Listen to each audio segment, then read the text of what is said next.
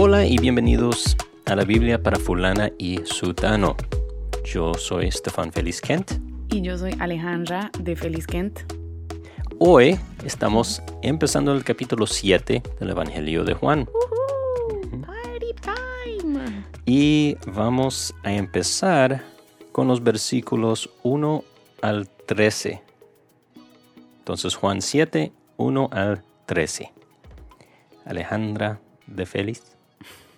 Como siempre, estamos leyendo la versión Nueva Biblia de las Américas.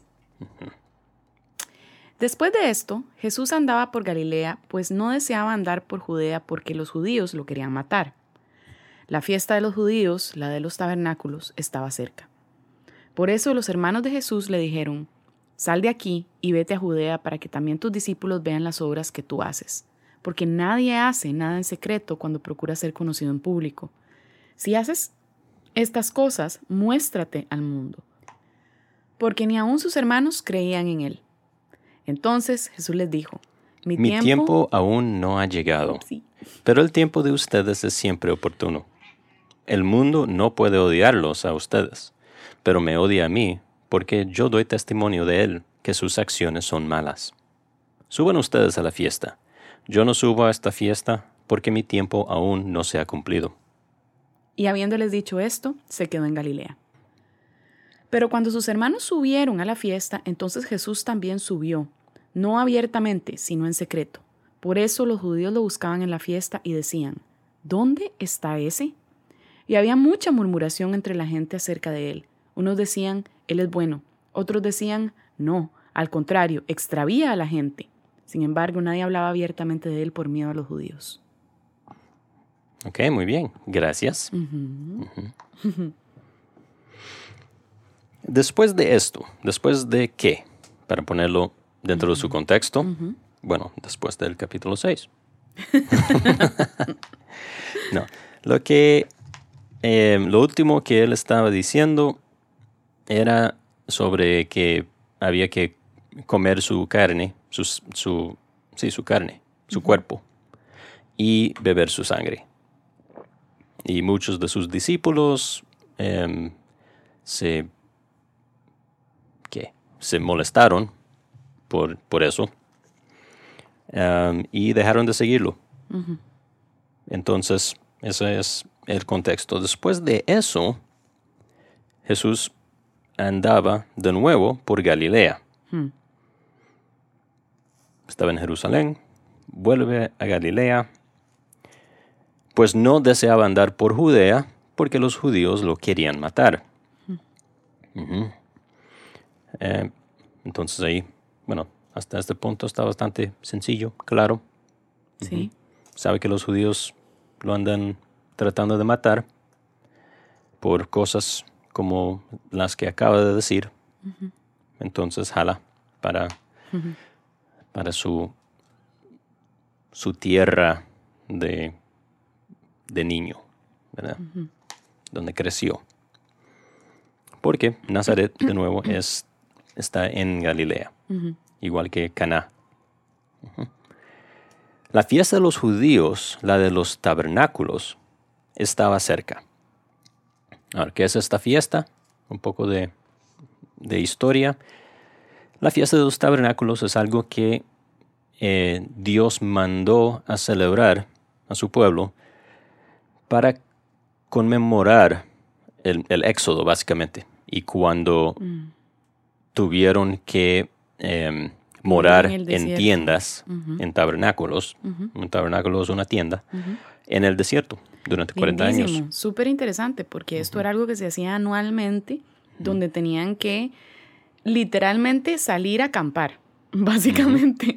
Era construir sus, sus propias tiendas, digamos, o tabernáculo, o, ¿verdad? Eh, no sé, algún tipo de estructura temporal y tenían que vivir por siete días, creo que era. Siete días en la, la medio interperie para recordar que el Señor los sacó de esa vida nómada y expuesta a llevarlos a esta tierra donde podían ya tener sus, sus hogares, sus construcciones, ya poder instalarse. Sí, exactamente. Entonces, eh, recuerda el éxodo, recuerda el, la provisión de Dios en el desierto y también nos recuerda que eran extraños en una tierra lejana. Y, y eso lo, vemos en la ley de Moisés también. es, ese recordatorio uh, varias veces que traten bien a los extranjeros en su, en su tierra, porque ustedes también eran extranjeros en Egipto. Mm. Y sí, eso me parece lindísimo. La verdad, ese recordatorio. ¿Y cuáles recordatorios tenemos hoy en día nosotros los cristianos? Bueno, pienso en los sacramentos, el, bautismo y la cena del Señor. Excelente. Mm. ¿Y qué, de qué nos recuerdan? Lo cual es lindísimo porque creo que revela además el carácter mm, material, físico de la espiritualidad. Em, el tomar la, cena es un, es, un hecho que se hace con nuestro cuerpo. Eh, y se recuerda la muerte de Jesús y em, se conmemora, ¿no? Y, se espera, además al mismo tiempo nos recordamos unos a otros los hermanos cuando tomamos la cena juntos, que estamos esperando que vuelva. Y, y que tenemos sustancia, vida, solo en Él. Así es. Y por supuesto que el bautismo es esta, esta simbolismo de ser sepultado con Cristo, básicamente en el agua. Tenemos, por eso nos gusta a nosotros por lo menos la, el bautismo por inmersión, el cual mm, hay diferentes denominaciones, piensan diferente, creo que para esto hay apertura de interpretación, pero ah, para nosotros ha sido bonito pensar en que la idea de estar sumergido en el agua significa que morimos con Cristo y luego salir del agua y ser limpiados por Cristo em, para una nueva, una, nueva vida, somos una nueva criatura. Sí, la resurrección espiritual y eventualmente física. Y el, el, agua también simboliza no solamente el ser sepultados con Cristo en su muerte, o sea, identificarnos con Él, sino también es pasar por el juicio de Dios, las aguas del juicio. Mm, y como Noé. Como Noé, como los mm, israelitas en el Éxodo y, y salir... ¿Los israelitas en el éxodo? ¿Los egipcios? No, los israelitas pasaron por las aguas, por el mar, mar muerto. Pero no vivieron el juicio por medio de esas aguas. Los que fueron... Eh, por eso. Pasaron por las aguas, pero em, salieron con vida al otro lado. Mm, los egipcios no. Noé pasó por las aguas de juicio del diluvio. Mm, y los, él con siete más em, pasaron y, vivieron. como eso es, es, aprobación de Dios. ¿verdad? Él los salvó y los demás no. Mm. Y nosotros pasamos en bautismo por ese mismo simbolismo y salimos con vida, vida nueva por la obra de Cristo. Muy bonito. Sí, hay mucho, mucho ahí con, con el agua. Muy lindo. qué bonito, ¿verdad? De verdad que Dios, todos los festivales tienen sus, sus significados. Y mm, verdaderamente Dios es un Dios de, de, mucho simbolismo y de, y de eh, no sé, yo lo encuentro hasta artístico, ¿verdad? De alguna manera. Como hay una creatividad y una conexión, ¿verdad? Una, una tradición, además, una importancia para Dios, mantener estas tradiciones de recordarnos anualmente ciertas cosas. Entonces, por eso los cristianos, aunque no dice la Biblia, por ejemplo, mantenemos otras tradiciones que a mí me parece que son una bendición, ¿verdad? Como la Semana Santa, la Pascua, em, el, la, los, El nacimiento exacto, la Navidad, Cristo. Que aunque no sea exactamente en las mismas fechas y todo, aún así son tradiciones que unen a la iglesia y que tienen mucho, mucho valor, mucho simbolismo, ¿verdad? Adviento. El adviento, exactamente.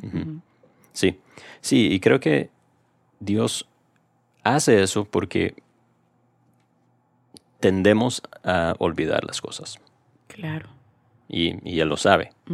Y eso es, es terrible en la vida de alguien eh, en cuanto a, bueno, en, en- en muchos aspectos. Um, porque se nos olvida la fidelidad de Dios en el pasado, entonces volvemos a no confiar. Y em, sí, muchas otras cosas eh, de la vida que son parecidos. Perdem- eh, se nos olvidan las lecciones que una vez aprendimos y volvemos a cometer los mismos errores. Entonces, sí me encanta eso. Él es como, "Hey, van a recordar eso. Y, y como dijiste, físicamente van a hacer algo físico, no simplemente pensar en eso. Exacto. Van a hacer algo para que no se les olvide.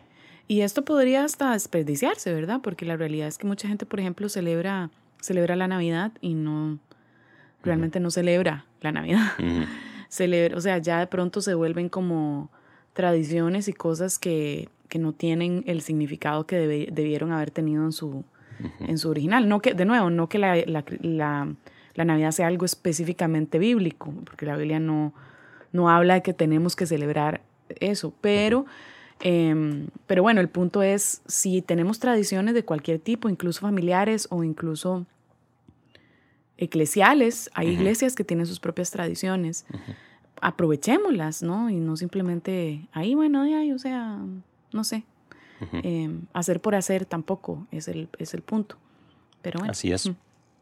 Así es. Y, y es interesante que los, las fiestas de los judíos y todas las cosas que, que practicamos para recordar cosas, los sacramentos y, y en, en el caso de los judíos, las fiestas y todo eso, todos son para recordar las obras de Dios, su fidelidad. Así es. No es para recordar algo que nosotros hayamos hecho. Ni lo lindo que es la familia y, y que hay que tener gratitud y esas cosas. Ahora, em, bueno, antes de continuar, notamos que si nos devolvemos un capítulo anterior, en Juan 6.4 dice que faltaba muy poco tiempo para la fiesta judía de la Pascua. Hmm.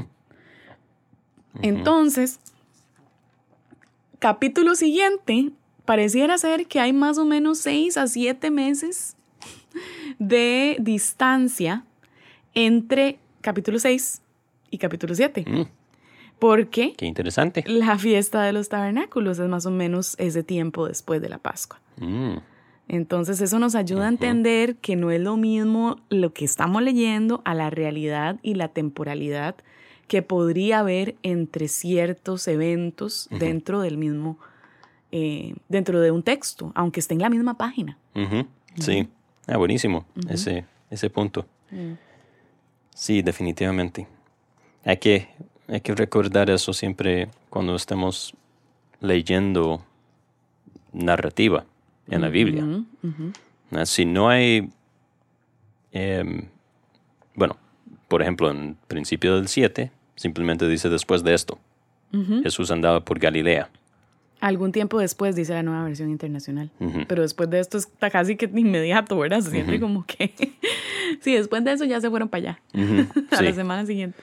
Pero gracias a Juan, nos, sí nos da estos indicadores. Sí. Estaba cerca la Pascua y aquí em, estaba cerca la fiesta de los tabernáculos. Entonces, ah, ok, bueno. Qué interesante, qué bueno. Ok, entonces, por eso, porque estaba cerca la fiesta de los tabernáculos, que es un tiempo en, bueno, como, como explicamos, y en Jerusalén también. La gente va a Jerusalén y pone su, su tiendita y ahí están. Por eso los hermanos de Jesús le dijeron, Sal de aquí y vete a Judea para que también tus discípulos vean las obras que tú haces. Porque nadie hace nada en secreto cuando procura ser conocido en público. Si haces estas cosas, muéstrate al mundo. ¿Por qué? ¿Por qué decían eso? Porque ni aun sus hermanos creían en él. Mm. Qué doloroso. Qué fuerte eso. Vos sabés que hasta ahora noto esto. Yo tengo mucho tiempo de, de- de no leer esta sección. Ujú. Y, y habiendo escrito de la, del sufrimiento de Jesús recientemente para, para mi libro, Ujú. porque estoy, es- estaba- es- dediqué dos capítulos para las emociones de Jesús, lo cual me parece importantísimo para todo creyente. Para hacer por lo menos una observación de lo que, de lo que sí vemos relativamente evidente en las escrituras. Y no noté esto y ahora ya tengo ganas de ir a volverme a editar un poquito ese episodio porque eh, yo hice casi que un, un rejuntado, una observación de todos los sufrimientos de Jesús. Y yo recordaba levemente esto, de que los hermanos no creían en él, pero no me acordaba dónde estaba, entonces no lo incluí porque, no sé, me- entre todo lo que estaba escribiendo se me fue. Pero, wow, we, esto. O sea, pareciera ser que tengo la impresión de que María tenía claro quién era Jesús. Por lo menos, Porque todo lo guardaba en su corazón. exacto. Y ella además vivió y vio lo que, lo que fue el testimonio de los ángeles, eh, lo que fue el testimonio de los, de los pastores y los reyes, los reyes, este, no son reyes magos, los, este, X cantidad de magos. esos bichos que llegaron a visitar, que no me acuerdo. bueno, esos, esos señores. eh, y además, bueno, su revelación, ¿verdad? Cuando le anuncian el embarazo, todas estas cosas. Entonces, parece como que María estaba muy clarísima. Aunque a veces se le olvidaba cómo era la cosa, porque cuando se perdió Jesús y estaba en el templo y María estaba como sorprendida, tal vez no era que se le olvidaba quién era él, pero simplemente no estaba tan clara de cómo, se, cómo iba a lucir esto de que este era el Hijo de Dios. Claro. Sí, Este, especialmente no a los 12 años. Exacto, es correcto. Pero esto de que los hermanos de Jesús, que estamos asumiendo que son los otros hijos de María y José, eh, porque si no, entonces, ¿cuáles otros hermanos estaríamos hablando? O sea, ¿qué otras posibilidades podría haber? Ninguna buena. Sí, las otras ideas que, que eh, proponen los eruditos son que esa palabra re- en realidad se puede usar para diferentes familiares, entonces eran eh, primo hermanos, digamos primos, o algo así, pero realmente no, no, hay, no hay sustancia ahí. y, y eso, realmente eso es, es un problema solamente para los católicos romanos, los específicamente marianos, que creen que por su pureza nunca más tuvo hijos, que simplemente no es realista. O sea, no hay eh, uno puede ser católico y pensar que María tuvo más hijos. O sea, ¿por qué no? Sí, Pero sí, está esta perspectiva como, me parece a mí, como hasta antibíblica, errada, de que la sexualidad o el tener hijos o el que el vientre de María de alguna manera es corrompido, ¿verdad? Si hay otro bebé ahí, o, em, o que la sexualidad de alguna manera ya no la hace tan santa, cuando en realidad la sexualidad es parte de la santidad eh, de la mujer casada. Entonces, eh, sí, Sí. Es, está como raro. Pero bueno, eh, volviendo al tema, digamos, de los hermanos, entonces asumiendo que efectivamente se está refiriendo a hermanos de sangre, esto es impactante. Porque, digamos, yo, yo, yo me imagino que estos... Ellos también tuvieron que haber crecido con él Exactamente. y vieron su vida. Qué impresionante. Y bueno, eh, vemos en Mateo 13, 55, Dice, ¿no es acaso el hijo del carpintero? ¿No se llama su madre María y no son sus hermanos Jacobo, José, Simón y Judas? Pues parece que Jesús tenía por lo menos cuatro hermanos. Eh, quizás incluso hasta hermanas, no sabemos. Posiblemente. Eh, pero eh, dice MacArthur, John MacArthur en su comentario de la Biblia, que em, Jacobo es el mismo Santiago que, o sea, es que Jacobo y Santiago es el mismo, que escribió la epístola del Nuevo Testamento y se convirtió en el líder de la iglesia de Jerusalén. Judas, por su parte, escribió la epístola de, eh, que también lleva su nombre, ¿no?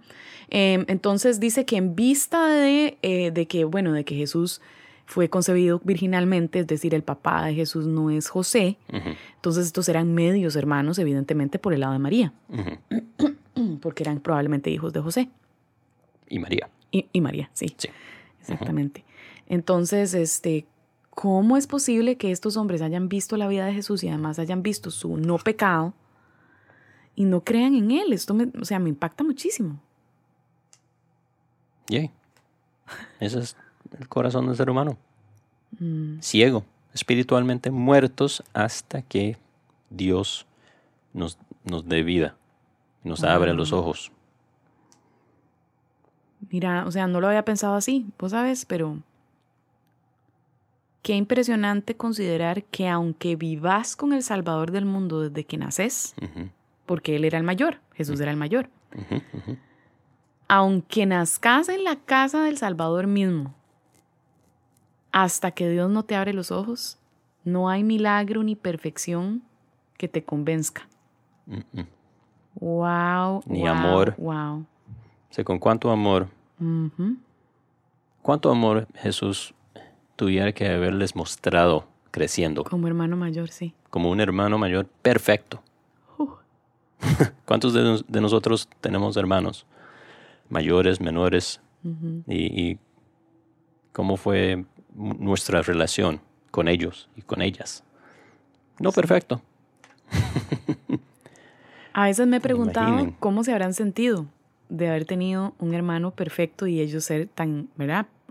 Normales. Pecadores y normales, exacto. Celosos. Y, ¿sabes qué pienso? ¿Sabes qué pienso? Como Caín. Que posiblemente no. No, yo creo que posiblemente sus emociones con respecto a Jesús, Jesús tuvo que haber amado de una manera tan perfecta que hubiera sido posiblemente imposible resentirle.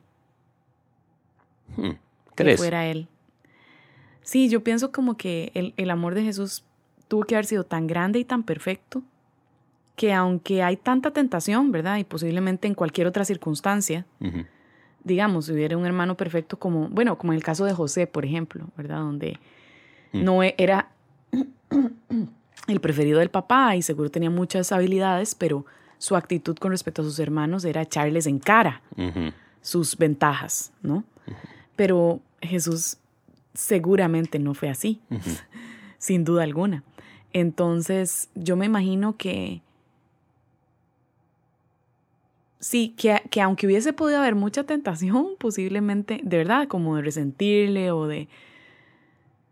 Tal vez exponía sus corazones, pero al mismo tiempo su amor por Jesús tuvo que haber sido muy grande, ¿verdad? Muy como, no, es que o sea, y además hasta vemos personas normales en la vida normal donde tienen hermanos increíbles que dicen, no, o sea, es que mi hermano, yo doy la vida por él. bueno, yo, él, es mi hermano, o sea, él me crió, él me cuidó, o sea, es, como mi papá, es como mi mamá. O sea, hay gente que escuchamos que habla así de sus hermanos. Ahora imagínate haber tenido a Jesús. o sea, no sé, tal vez me equivoco, pero yo siento que la relación de hermandad entre ellos tuvo que haber sido única. Em, no sé. Sí, no, seguro que sí. ¿Cómo, ¿Cómo, habrá sido la dinámica de María y José con los hijos? Con Jesús versus los otros. Me pregunto. Qué interesante. siendo imperfectos, ¿verdad? Ellos también, y teniendo un hijo perfecto.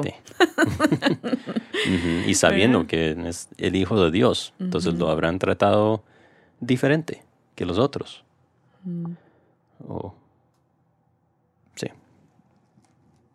¿Cuántas veces habrán pecado contra Jesús? Sus papás, como hacen todos los papás. ¿verdad? ¿Y cómo lo habrá manejado Jesús en, en, su niñez? Y bueno, ahí lo vimos, ¿verdad? Una... Te perdono, papá. sí. O en el caso, digamos, de que cuando se quedó en el templo, pues, que ustedes no sabían que... A ver. o sea, parece como que Jesús era medio ¿verdad? Como que... Parece una respuesta fuerte para nosotros. Ah, no, no, sí, yo no diría fuerte, pero sí sincero, franco, ¿verdad? Con franqueza, hablando las cosas, como usted debería saber esto. Seguro con mucho respeto y mucho amor, pero qué interesante además para los hijos, ¿verdad? Ver un poco como la actitud de Jesús en aquel tiempo. ¿Cómo lo ves vos, esa respuesta? Creo que nos estamos distanciando un poco de sí, la, creo la que, lectura. creo pero... que es, es un asunto muy cultural y creo que cometemos errores al leer cosas como lo que dijo a la mujer Ciro Fenecia, eh, que bueno, eh, no es no es bueno que, que los perros coman de, de, la comida de los hijos, algo así. Cosas así, y como responde a María en... En, en varias en ocasiones. o la boda de Caná. ¿Y tú a, a ti qué mujer? ¿Verdad? Sí. Ajá. Um, y, y, no creo que hayan sido así como nosotros lo leemos. Uh -huh. Con nuestra delicadeza emocional de estos tiempos, donde uh -huh. no aguantamos nada. eh, posiblemente me pregunto si era una, una cultura más directa, donde no era tan fácil ofenderse. Uh -huh. Tampoco, o sea, la gente era un poco más inofendible que ahora. Es que ahora también con el levantamiento de la vida psicológica, ¿verdad? De la psicología y de la cultura psicologizada, todo es trauma, todo es tragedia, uh -huh. todo el mundo fácilmente se ofende. Eh, eh, es, hemos, o sea, yo creo que, yo no sé, esto es mi teoría, pero yo creo que vivir en el tiempo de Jesús, donde ni siquiera electricidad tenían, o sea, uno aprende cómo hacer un poquito más fuertecito, ¿verdad? Como a tener más resiliencia uh -huh. en todo sentido, uh -huh. ¿no? Entonces, como que de pronto este tipo de cosas, así como, ay, me hablo feo, resiliencia mental. Uh -huh. Sí, yo creo que sí. Definitivamente. Pero bueno, volviendo al Entonces, capítulo 7. Tener, sí, tener a sus hermanos que ni creen en ti y están como medio burlándose, básicamente. Um, sal de aquí, vete a Judea, muéstrate al mundo. Si si haces estas cosas. Aún eso, ¿verdad? Si haces estas cosas, muéstrate al mundo. Um, Qué interesante porque eh, Juan empieza primero con esto es lo que le dijeron. Salí aquí, ve a Judea, llévate a tus discípulos, que todo el mundo vea las obras que estás realizando. O sea, es como que le están diciendo qué hacer, básicamente cómo hacer su ministerio. Y además, eh, que nadie, pero o sea, si usted está haciendo y es de verdad todo lo que usted dice, usted debería estar queriendo darse a conocer. Y entonces después dice, ya que se, se, supuestamente haces todas estas cosas, que la gente se entere. Pero entonces en el 5 dice, en nueva versión internacional dice así, lo cierto es que ni siquiera sus hermanos creían en él. En, el, en lo que leímos es en la otra, porque ni aún sus hermanos creen en él, pero pareciera ser como que esa, esa, esa cuña que nos está dando Juan uh -huh. nos está dando a entender cuál era la actitud detrás de esos comentarios que acaba de mencionar en el 3 y en el 4, uh -huh. Uh -huh. que es esa actitud que tú mencionas, ¿verdad? Como incredulidad, un poco de... Sí, como malcriaditos, un poquito. Sí, creo yo. Uh -huh. Uh -huh. Sí. sí. Entonces Jesús les responde, versículo 6, mi tiempo aún no ha llegado. Ok, mi tiempo, el tiempo de Jesús, ¿cuál tiempo que no ha llegado? Bueno, el tiempo como para, no para revelarse, porque ya está haciendo milagros públicamente hace rato hasta en Jerusalén. Mm, uh -huh. um, o sea, estuvo con 20 mil personas hace un capítulo atrás. Uh -huh, uh -huh. Y capítulo 2, al final, muchos creían en él por las cosas, hacía las señales que él hacía en Jerusalén. Um, pero entonces, ¿qué, ¿cuál es el tiempo que no ha llegado? El tiempo, creo, de Que le corten la cabeza. como de, de revelarse tan claramente como el Mesías y de ir y de glorificarse, Así es. Que es camino a cruz. Exacto. Sí, te- como una vez que Jesús expone y realmente ya se, se revela de esa forma, empiezan las ruedas de el carrito que lo va a llevar a el carrito, ¿verdad? O, ¿verdad? Como de- it starts rolling, ¿verdad? Es lo que pienso, ¿verdad? Como que empieza las ruedas a moverse y todas las tuercas y todo para que él llegue a la cruz y todavía no es el tiempo, según Jesús. De Así hecho, es. Jesús es cru- crucificado en la Pascua o cerca de la Pascua, ¿no? Ujú. Ento- cerca de la Pascua. Y ahorita estamos en la Pascua. Acaba de pasar, hace unos siete meses. Entonces, sabemos que definitivamente falta varios meses al menos para que Jesús llegue a ese punto. Entonces, es como, es. ¿sabes qué me impresiona además? Que Él les da a ellos, que Él les explica a ellos, de alguna manera, eh, por qué Él está haciendo lo que está haciendo. O sea, Jesús no tenía por qué hacer eso.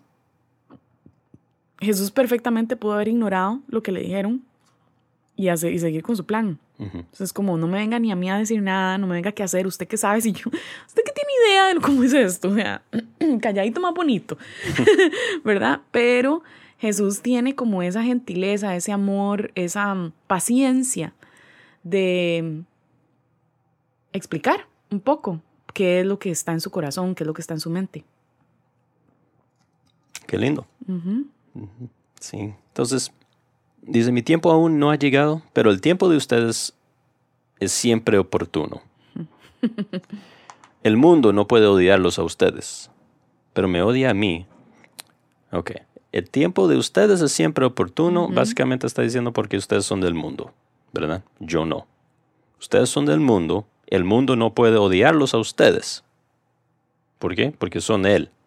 Ah, pero ¿a qué, qué piens- pre- crees que se refiere de que mi tiempo aún no ha llegado, pero el tiempo de ustedes es siempre oportuno?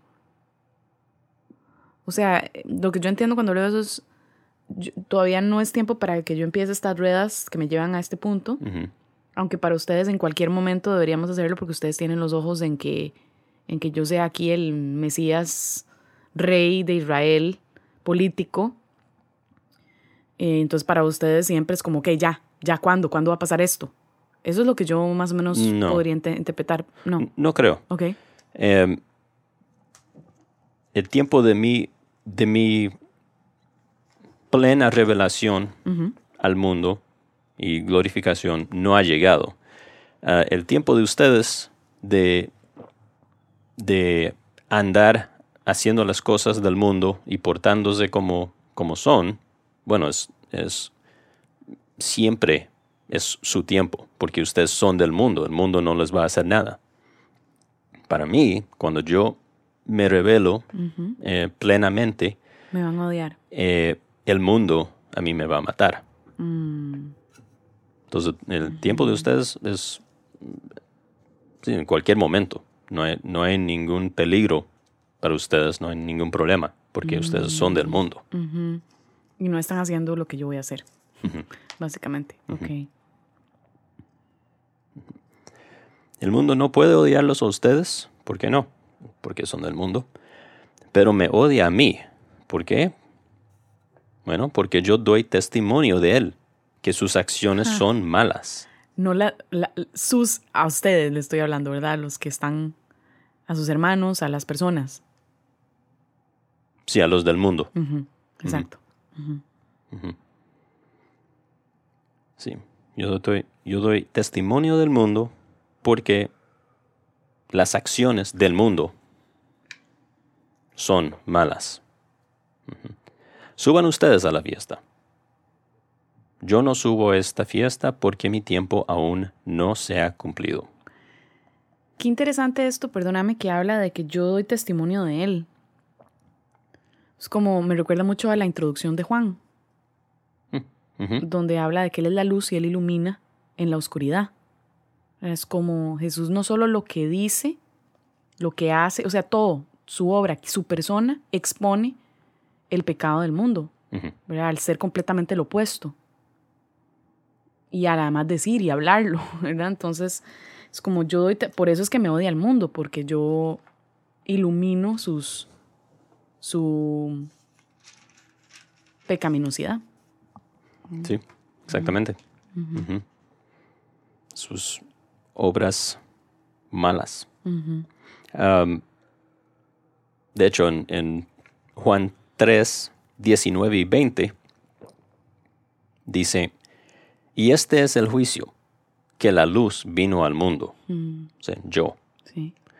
Y los hombres amaron más las tinieblas que la luz, pues sus acciones eran malas. Porque todo el que hace lo malo, lo malo odia la luz, y no viene a la luz para que sus acciones no sean expuestas. Wow, qué buena conexión. ¿La habías pensado hasta ahorita que te dije? No, es que me fijé en la referencia. Ah, hiciste trampa.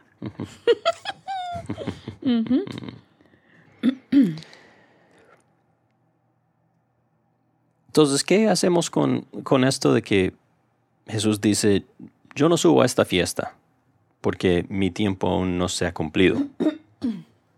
Y después subió. Muchas personas señalan esto para decir que, ah, ve, Jesús mintió. Entonces, el cristianismo es una farsa. Creo que la mejor manera de leer el 8 y esto de que yo no subo porque mi tiempo no se ha cumplido es que aún no subo. O sea, todavía no voy a subir. Ustedes van a subir ahora, suban ustedes porque su tiempo es siempre. Pero como mi tiempo no ha llegado todavía, yo todavía no voy a subir. Después, sí, sí sube. Entonces no es, no subo en, o sea, como manera, de manera absoluta em, a la fiesta, sino simplemente no, no voy a subir todavía. Entonces espera un rato. ¿verdad? Se quedó en Galilea. Además me pregunto si culturalmente cómo, cómo se sentía esta idea de ir a celebrar juntos este tipo de,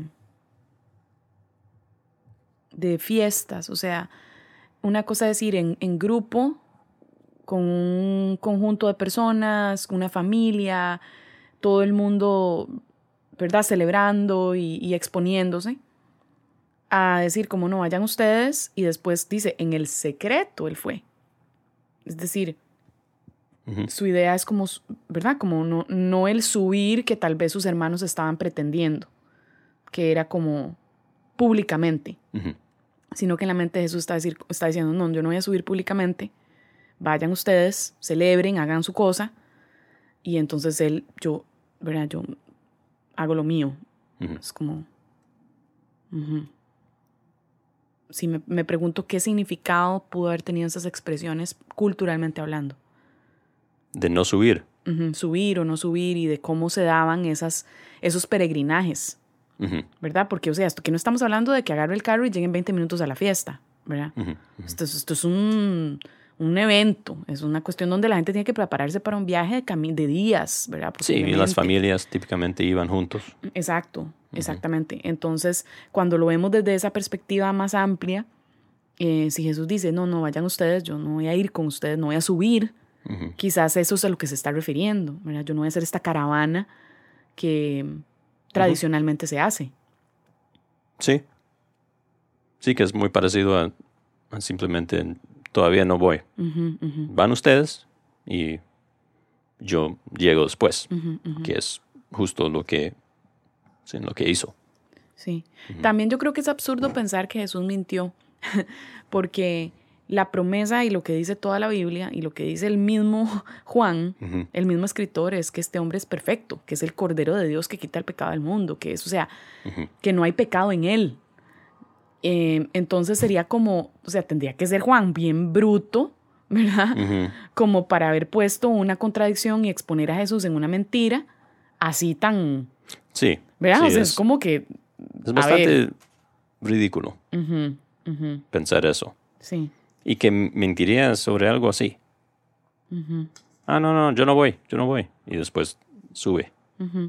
Eh, si, si realmente quiso decir, si, si quiso engañar a sus hermanos, Sí, diciendo que no voy nunca a esta fiesta. No, sí. es Sí, es muy poco probable. Evidentemente aquí el punto es, Jesús no estaba, no estaba dispuesto a exponerse todavía de ninguna forma.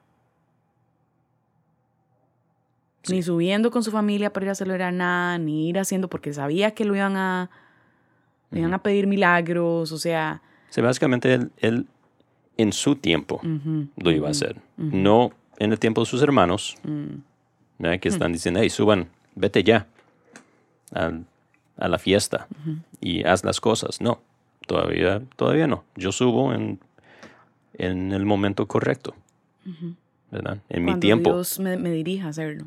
Ujú. ¿Qué- Sí. ¿Y, qué, ¿Y qué enseñanza para nosotros, para cerrar este tiempo? Pero qué enseñanza para nosotros. Qué ejemplo más buenísimo el de Jesús eh, y cómo Él nos capacita, porque ahora, por medio de su sacrificio, nosotros tenemos el Espíritu Santo, el cual nos guía a nuestras acciones, a lo que debemos y dejar de hacer. Entonces, tenemos la habilidad, la capacidad por su obra de poner atención y, y prestar, prestar esta atención al Señor y decir, ok, Señor, ¿qué me estás mandando a hacer? A pesar de que hasta las personas más cercanas, que me conocen mejor, piensen que deba o deje de hacer ciertas cosas. Aunque tengan lógica, aunque desde su perspectiva eso es lo correcto, mi tarea es escuchar lo que Dios me está diciendo que tengo que hacer, de la misma manera en que Jesús lo hizo, y, y debo de, de confiar en que Dios hace las cosas en su tiempo, de la misma manera en que Jesús lo hizo, ¿no? Ujú. Así es. Gloria a Dios por Buenísimo. eso. Ujú. Así es. Bueno, muchas gracias y nos veremos en la próxima. Así es. Eh, recuerden que pueden seguirnos en nuestras redes sociales, en Instagram, ah, y aquí en la descripción están los links.